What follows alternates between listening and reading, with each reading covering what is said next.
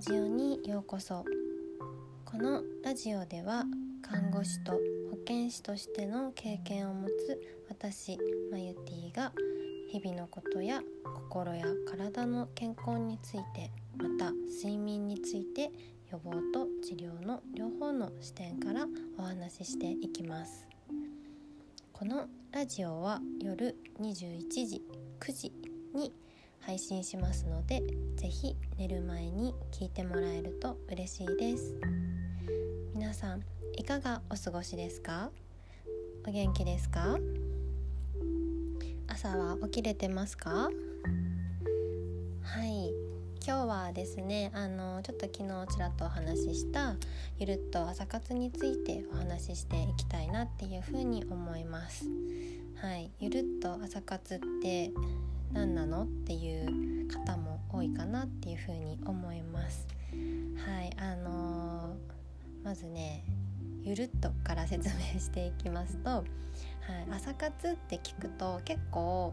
あのもう4時とか5時とかに起きなきゃいけないんじゃないかとか結構ハードルが高いあの印象がある方が多いんじゃないかなっていうふうに思います。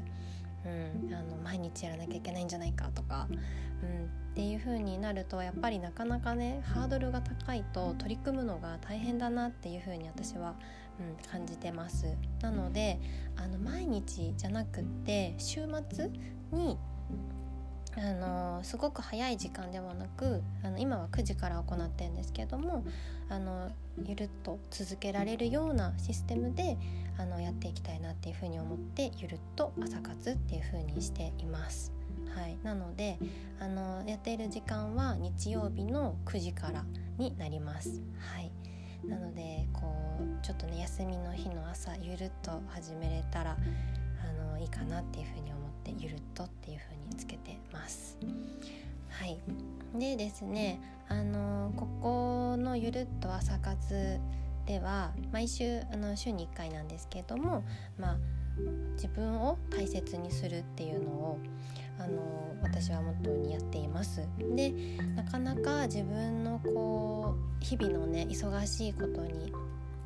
追われることによって自分の健康とか自分の時間について振り返ることってあんまりないんじゃないかなっていうふうに思います。こうなんか運動しなきゃいけないって分かってはいるけれどもやっぱりできないんだよっていうのがすごく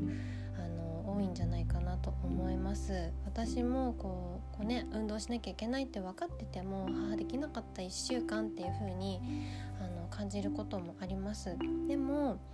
あの運動のねハードルを下げたりそれをまずやるのをこうちっちゃくちっちゃく始めることによってやっぱり自分もあこれはできたとかっていう風に見える化されるのでうん、あの大きくいきなり始めるのではなくって小さくあの長く続けられるっていうのをあの考えてやるのが大事だなっていうふうに、はい、思っています。でここではどういうことをやるかっていうとまず、えっと、Zoom でやっています。はい、で、まあ、できればカメラオンで参加をお願いしてるんですけれどもやっぱり朝の時間だったりとかあの日本じゃない方は時差があったりするのでカメラあのオフでも大丈夫です。はい、でやっております。でその中であのプチ講義として私が10分ほどですねあのお話をさせてもらっています。うん、でプチ講義って言っても何やるんって感じだと思うんですけど、まあ、今までの内容でいくと、まあ、朝方夜型ってっていうのとかあの寝る前の食事でこうあの逆流性食道炎に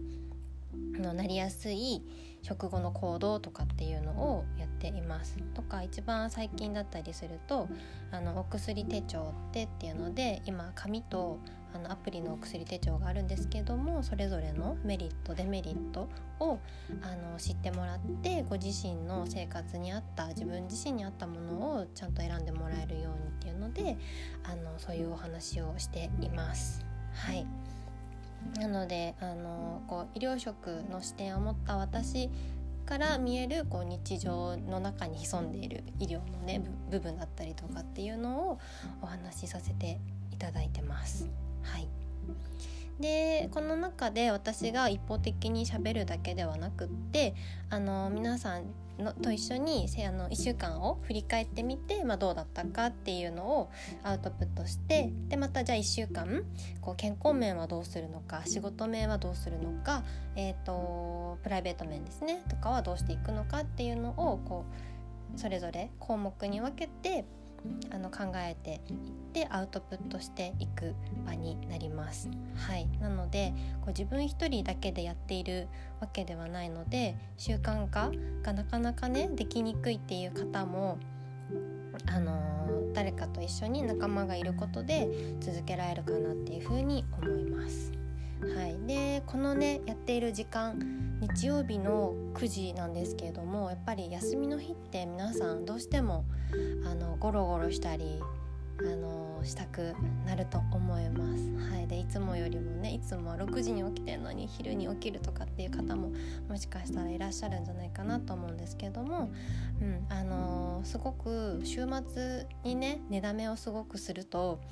あの時差ボケになってしまうんですね日本にいながらも。そうなのであのあんまり起きる時間は遅くならない方がいいんですね。でこの朝活に参加したら朝の9時にスタートするので、まあ、最悪9時までには起きなきゃいけないから週末の時差ボケ予防っていうのにもなり生活リズムを整えるあの手助けにもなるかなっていうふうに思います。はいなのであの何か習慣化したい方何か始めたいけれども一人じゃちょっとすぐやめちゃうんだよねとかっていう方やあの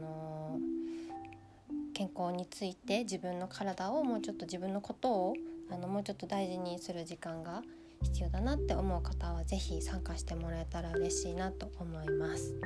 はいえっとこちらのリンクに載せている Gmail または、えっと、Instagram 公式 LINE 使いやすい媒体からで大丈夫ですのであのご連絡いただけたら嬉しいなと思います。はい、その他なんかまたこのプチ講義でやってほしいあのリクエストとかあれば是非送ってもらえたら嬉しいです。はい